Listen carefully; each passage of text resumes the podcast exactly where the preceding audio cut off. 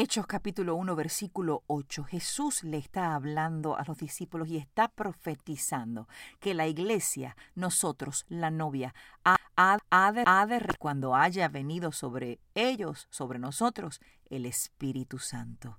Y luego Hechos capítulo 2 versículo 2 cuenta como acto seguido de estar unánimes, de repente entró un viento recio y un soplo de parte del Espíritu Santo que les impartió este mismo poder del cual Jesús estaba profetizando en Hechos capítulo 1 versículo 8.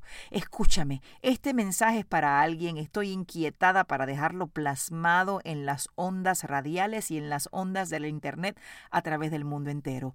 Recibiréis poder cuando haya venido sobre tu situación el Espíritu Santo. Es hora de buscarle unánimes, buscarles en ruego, buscarle en oración, buscarle en clamor, porque ciertamente Él oye a los que le claman y Él oye a aquellos que están buscando su dirección y su voz. Recibiréis poder sobre todo ataque del enemigo. Recibiréis poder, recibiréis empoderamiento, impartición sobre toda situación que ha querido venir a detenerte. Recibiréis poder cuando haya venido sobre ti el soplo del Espíritu Santo.